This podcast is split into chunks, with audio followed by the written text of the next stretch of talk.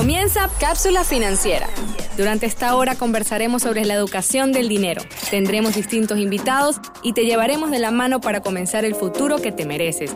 Bienvenidos a Cápsula Financiera.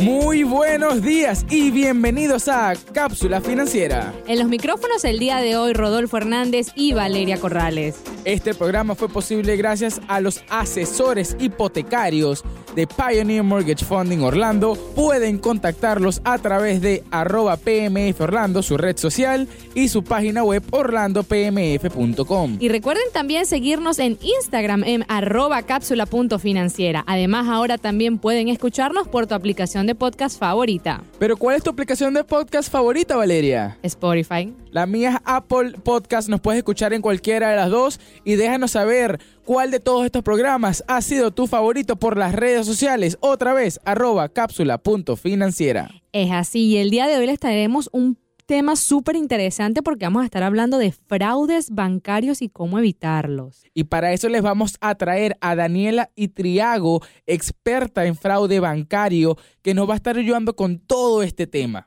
Daniela, ¿nos escuchas? Sí, los escucho. Hola Daniela, ¿cómo estás? Qué placer tenerte acá. Muy bien, gracias a ustedes por la invitación. No, Estoy muy complacida de acompañarlos esta mañana. Nos ha costado un mundo conseguir a alguien que supiese de esto, ¿verdad, Rodolfo?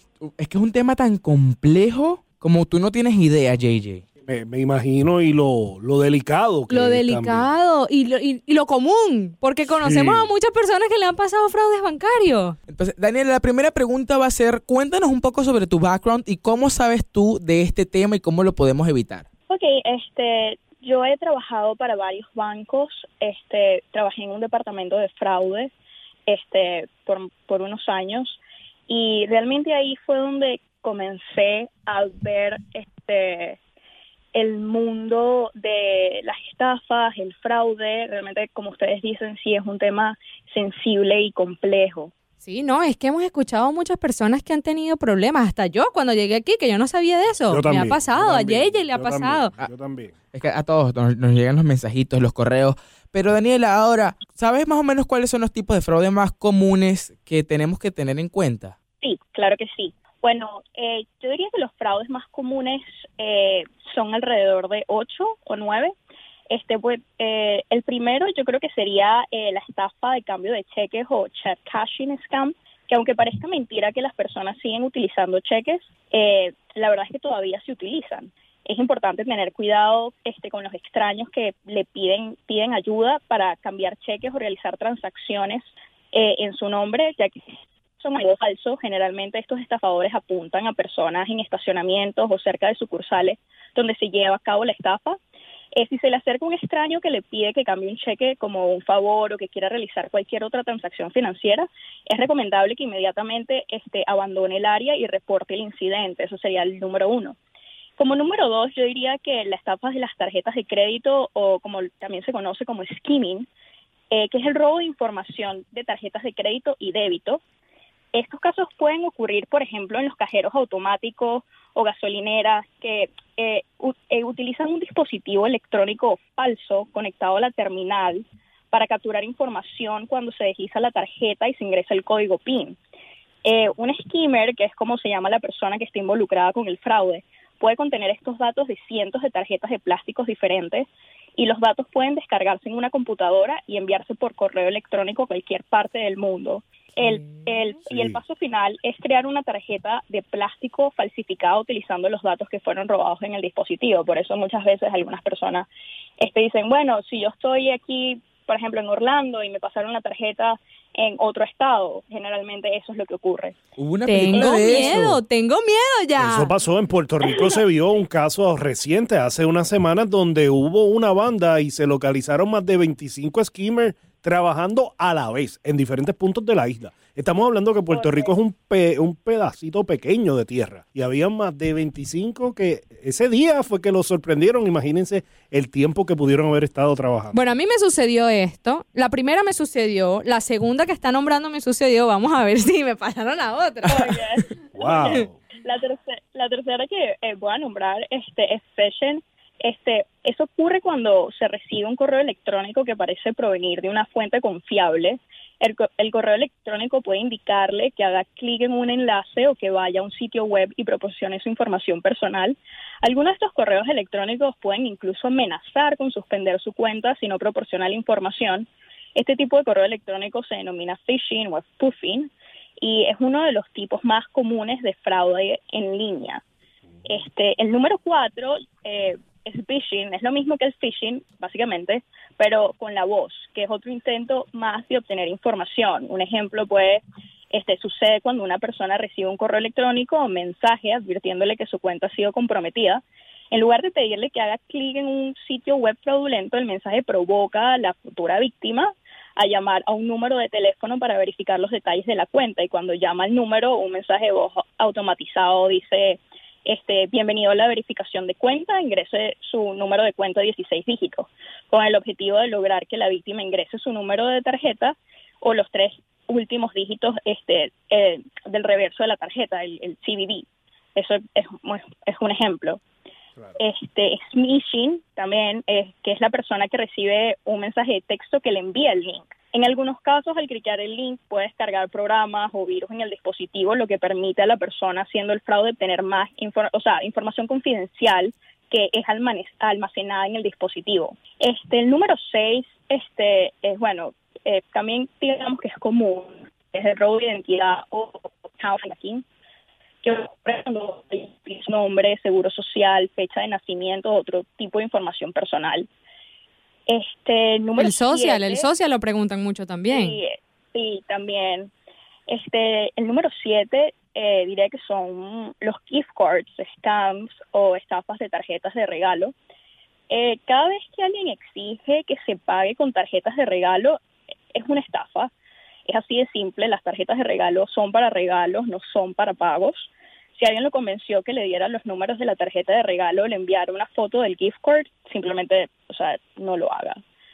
Este, este aunque parezca muy loco, pues también es común que es tan tax season scam, que es como que este, este scam, esta estafa generalmente ocurre cuando es época de taxes que es una campaña de miedo que se que usa llamadas automáticas que afirman que la policía suspenderá o cancelará el número de seguro social del destinatario de la llamada en respuesta a los impuestos adeudados. Otra estafa fiscal involucra correos electrónicos y suplantadores que afirman ser del IRS, ya sea recordándole que presente sus impuestos ofreciéndole información sobre su reembolso. Además, los estafadores se hacen pasar por profesionales de impuestos, sin embargo, en realidad preparadores de impuestos más que tomarán dinero para preparar sus impuestos, pero no firmarán la declaración haciendo que parezca que usted mismo hizo el trabajo. Y número nueve, que sería la final para mí, este es Sweetheart Scams. Eh, eh, millones de personas buscan citas en línea, ¿no? En estos tiempos, o sitios de redes sociales para conocer a alguien. Pero lamentablemente, en lugar de romance, muchos sin saberlo se encuentran con un estafador.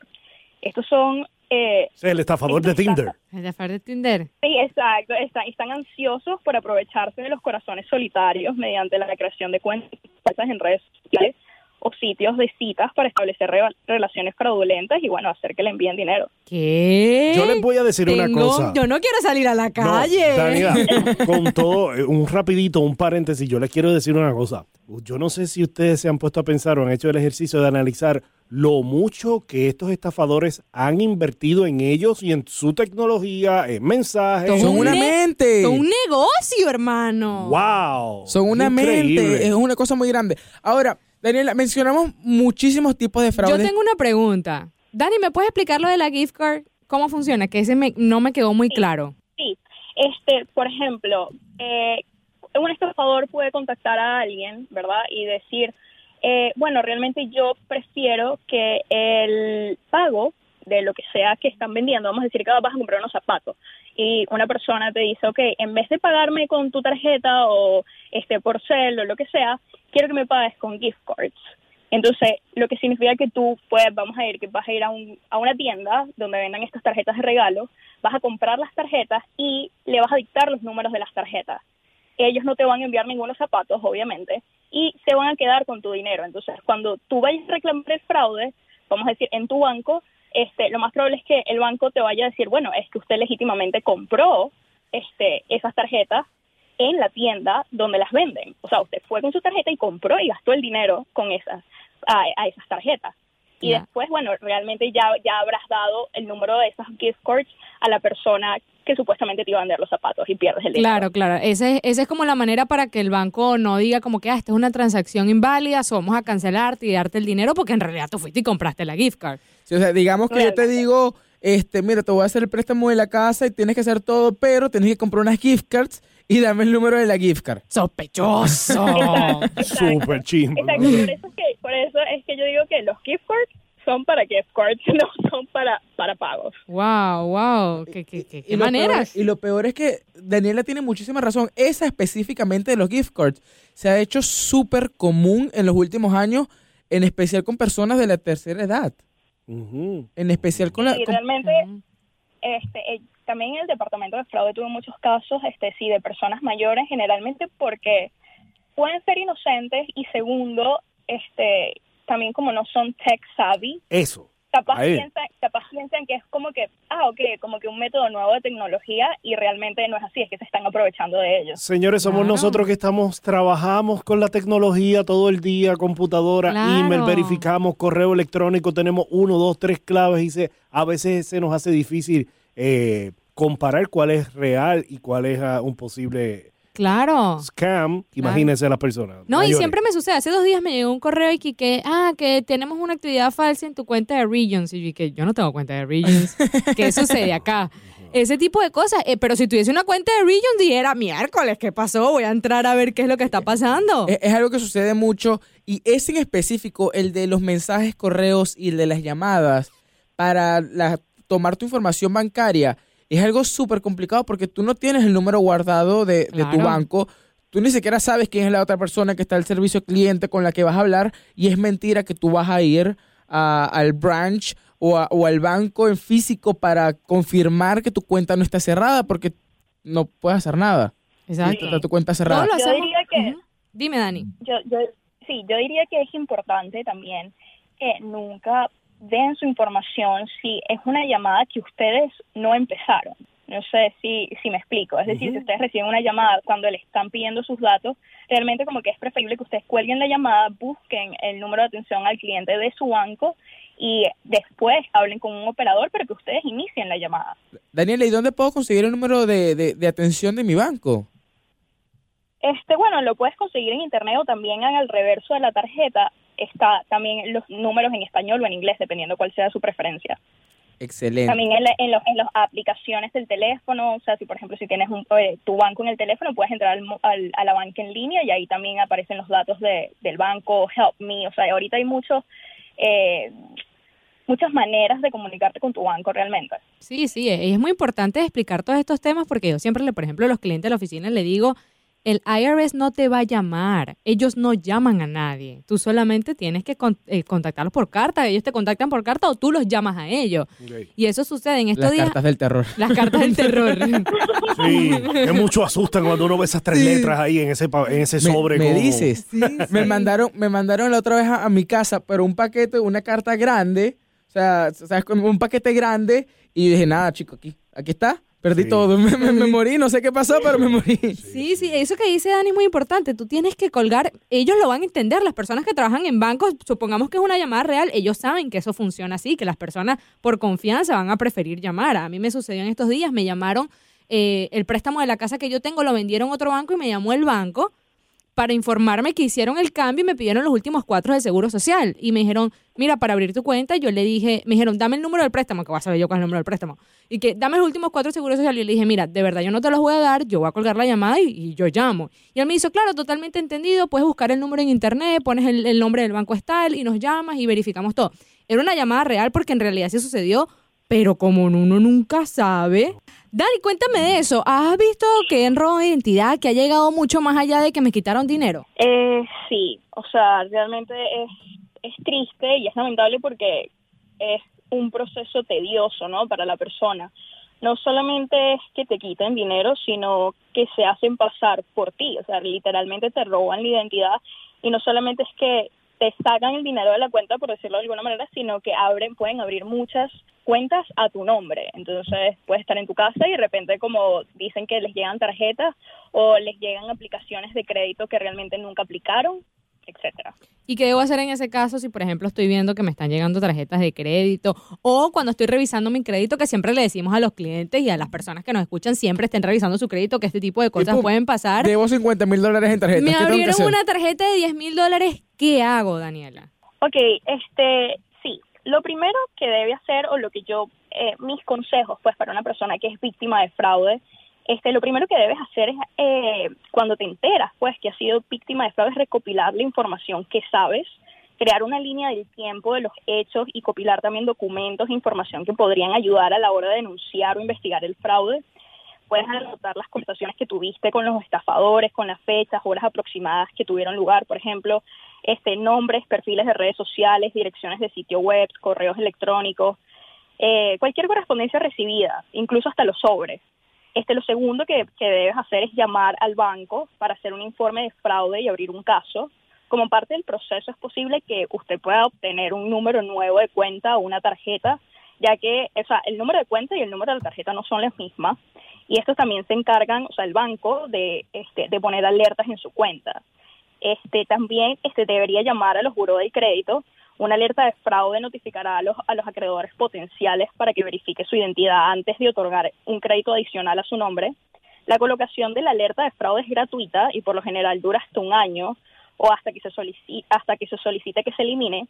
También puede eh, solicitar un, un freeze o un congelamiento de seguridad gratuito, el cual restringe el acceso a su archivo de crédito, lo que dificulta que los eh, ladrones de identidad abran cuentas a su nombre, este, o sea, abran más cuentas a su nombre. Eh, si su seguro so- social fue comprometido, este, continúe con la alerta de fraude o un congelamiento de crédito y reporte el robo de su información en el sitio web. Hay un sitio web que se llama identitytheft.gov este, del Federal Trade Commission. Este, verifique de forma independiente las reclamaciones del IRS o los acreedores antes de pagar cualquier monto. Eh, si se registró para acceder a algún sitio web de, de un estafador usando nombres de usuarios o contraseñas que usa en otro lugar, también asegúrese de actualizar las cuentas con nuevos inicios de sesión lo antes posible. Y bueno, obviamente también reporte el fraude de las autoridades. Si ha experimentado otro tipo de fraude y no sabe dónde enviar su queja, el Departamento de Justicia también tiene un directorio que puede ayudarlo. Además, las agencias federales trabajan en estrecha colaboración y enviarán su queja a la agencia correspondiente. Perfecto, entonces no están solos. Ahora, Daniela, ¿qué tan eficaz has visto tú a, a la justicia y a todas estas entidades al momento de ayudar a una persona regular a- por el robo de identidad? Bueno, realmente yo, mi- en mi experiencia, yo no veía tanto el resultado, sino yo más bien ayudaba a crear los casos que iban a investigadores bancarios. Como tal, yo no trabajaba con la policía, entonces realmente no tengo como que una, eh, un- como un porcentaje que puedo decir como que, bueno, el 99% de los casos se resuelven. O sea, realmente como que no tengo un número que pueda, que pueda darte. Este, pero sí te puedo decir que sí es bastante común el robo de identidad. Es común, es común. Nosotros que trabajamos Justo. normalmente con, con créditos y clientes y hemos visto muchas cosas, nos han contado los clientes en la oficina que les ha sucedido. Hemos tenido casos cercanos que han llegado a robos mucho más grandes que a nivel de ellos, a nivel de económico, hemos visto que han robado 5 mil, 10 mil dólares eh, y por ahí para abajo. La sensación que siente la persona que es víctima es de que perdió pana. Cuando se trata de esto de dinero es como que bien, bien, es el rayito de esperanza, por decirlo así, es, bien pequeño. Eso es lo primero que la persona víctima siente.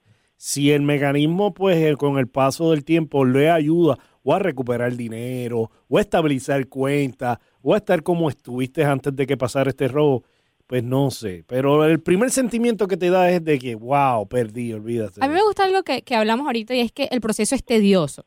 ¿Ok? No es un proceso fácil, no es un proceso de llamar al banco y decirle, mira, me robaron un dinero, pónmelo de vuelta. No, es un proceso que requiere muchos pasos y pienso que también es que muchas personas se rinden porque es un proceso complicado de días, de llamar aquí, llamar allá, pedirle acá la carta, el banco te vuelve a llamar, no sé, tienes que presentarte. De verdad no conozco muy bien, pero no se ve que es un proceso tan sencillo, primero porque estamos hablando de que el banco tiene que comprobar de que en realidad sucedió y no es solamente Claro, tu o- palabra. Ojo, a veces a las personas que han sido víctimas o sienten que pueden han sido víctimas de esto, cuando vayan a buscar ayuda tienen que llevar un caparazón fuerte porque lo van a tratar como de que usted no le creen, ¿me entiende? Sí. Uno va a Sí, buscar ayuda. Sí, Nati, dígame, este, Na-. Daniela. Sí, sí, disculpa. Este, sí, lo que iba a decir es que realmente la víctima siempre se siente como overwhelmed con todo lo que le está sucediendo y, por ejemplo, en mi caso, cuando tenía que abrir los, eh, estos casos de, de fraude, son muchas preguntas lo que el operador tiene que hacerle a la persona. Este, no tanto para culparla, sino es porque realmente mientras más información el banco sepa, es más fácil para el investigador, este, valga la redundancia, investigar lo que sucedió. Sí, es que, es que se ve que no es un proceso fácil. Eh, y Daniela que ha tratado con esto mucho más de lo que nosotros podemos conocer, ella misma nos está diciendo de que son muchas preguntas. Yo pienso que también el paso es que hay que tenerle paciencia y, y dejarse ayudar por el sistema, aunque tome días, proceso, eh, tiempo, porque se ve que es así. Ahora, Dani, te pregunto, ¿que a mí me hayan robado la identidad en algún momento me afecta para un futuro, en futuras cuentas que quiera abrir o algo así? Bueno, te afecta en el sentido de que, por ejemplo, si vas a hacer, este, si congelaste tu cuenta, o sea, o tu archivo de crédito eh, con los buros de crédito, antes de aplicar algo tienes que llamar, este, quitar el, el, el, el freeze de la cuenta, este, si tuviste problemas con tu Social Security, también, o sea, generalmente el IRS también proporciona como que un PIN que tienes que dar, o sea, una carta, o sea, son como que serie de cosas que también tienes que presentar cuando haces los taxes, o sea, sí, sí, es algo que yo creo que capaz la persona va a tener que lidiar con eso por un tiempo, quizás de por vida. Eh, ahora, de todos estos pasos que, que nos mencionaste, ¿cuál crees tú que es el primero que tenemos que tomar? El primero que debes tomar, yo creo que es eh, llamar al banco, llamar al banco y después a la policía. Yo creo Perfecto. que esos serían los, los primeros, o sea, los primordiales. Bueno, muchas veces cuando les corro el crédito a los clientes, obviamente con su debida autorización, ellos me dicen, ah, ya sé que me corriste el crédito porque me llegó una alerta por Credit Karma o cosas así. So, hay aplicaciones que te, aplicaciones generales que te pueden ayudar, pero como dice Daniela, no vamos a esperar a que nos pase, vamos a prevenir lo que nos pueda pasar. So, congelar el crédito es una muy buena opción. Tener cuidado con las tarjetas eh, donde las estés pasando. Y Si se ve sospechoso, no sé, vos paga en cash. Todo, todo es sospechoso. Para mí todo es sospechoso. Exacto. Vamos a intentar utilizar todo sospechoso. Una de las cosas que a mí me gusta, por ejemplo, en Apple Pay, es que ellos utilizan un número y unos códigos y Sí, una cosa que, que, no, que si lo copias no es el mismo número que el- realmente el de la tarjeta. Y toda esta tecnología yo también creo que está avanzando y que poco a poco va a mejorar para evitar distintos tipos de fraudes que podamos tener. Es más, la gran mayoría de estos correos raros ahora se van a scam, tengo Se van a entendido. scam, sí. Claro, sí. Yo tengo algunos consejos que puedo dar, este, que puede ayudar a las personas a evitar el fraude. Este, yo diría que lo primero que deben hacer también es, sí, obviamente es en la época de taxes, es presentar sus impuestos con tiempo, este, vigilar su correo, incluyendo el electrónico. Este, vigile sus cuentas existentes y reportes crediticios pueden utilizar como em, Valeria dijo el, Credit Karma, que eso también ahí pueden ver todos los, reportes este, establece mejores contraseñas, o sea, tenga cuidado con las contraseñas que utilicen o que no sean tan fáciles.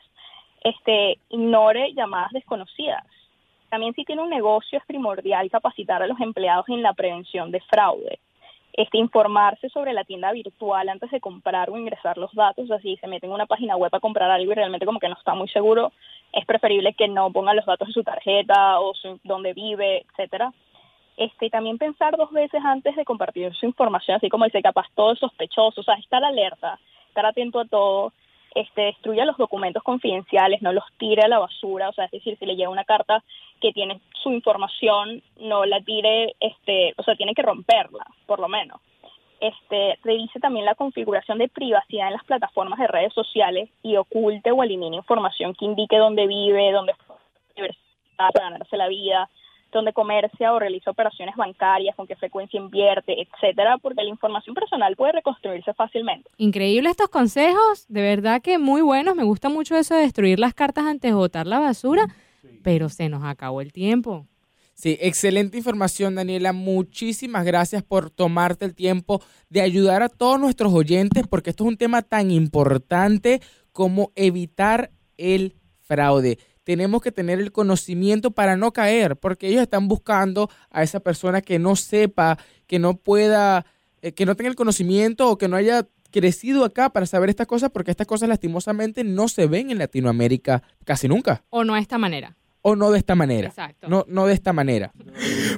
Y recuerden que siempre pueden contactarnos a nosotros y en este caso también pueden contactar a Daniela por la red social LinkedIn, donde van a poder ver un poquito sobre ella, dónde ha estado trabajando y si tienen preguntas, ya Daniela nos dijo que la contacten, que ella los va a ayudar y les va a decir qué podemos hacer. A ustedes, muchas gracias por la invitación. Y muchísimas gracias a todos ustedes por escucharnos. Este programa fue posible gracias a los asesores hipotecarios de Pioneer Mortgage Funding Orlando. Recuerden seguirlos en su red social arroba PMF Orlando y la conducción de este programa fue por Valeria Corrales y Rodolfo Hernández. En la producción y operación, Dariana Morales y JJ Cardona. Gracias por escucharnos. Hasta el próximo sábado. Cápsula financiera. Una hora llena de valiosa información para construir el futuro que tú y tu familia se merecen. Te esperamos la próxima semana con lo último sobre dinero y cómo manejarlo. Cápsula financiera